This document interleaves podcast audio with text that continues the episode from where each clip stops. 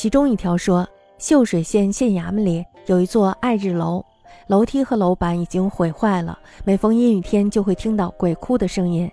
一个老吏讲，康熙年间，一个县令的母亲喜欢诵经念佛，于是呢就修建了这座爱日楼。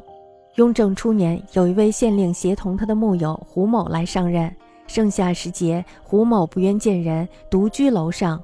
他用的书籍、案卷、吃的喝的，都是用绳子吊上吊下。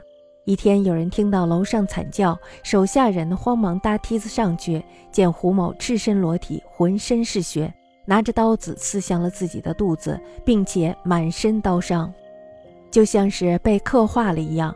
胡某说，过去在湖南某县做幕僚，有一桩案子是奸夫杀了本夫。奸夫向官府自首了，我担心县令责怪我失察，就上报说仿拿住了奸夫奸妇，奸妇于是被分尸而死。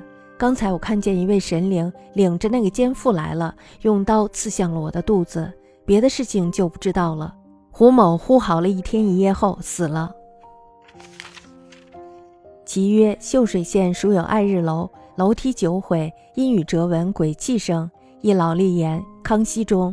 令之母喜诵佛号，因见此楼有令妾木有胡姓来，盛夏不欲见人，独处楼中，暗读饮食，皆坠而上下。一日闻楼上惨嚎声，从者急梯而上，则胡裸体浴血，自此其腹，病遂里周身如刻画。自云倘在湖南某县墓有奸夫杀本夫者，奸夫守于官，无恐主人有失察救，以访拿报，复遂作折。亲见一神引父来，至任于五父，他不知也，毫乎越袭而死。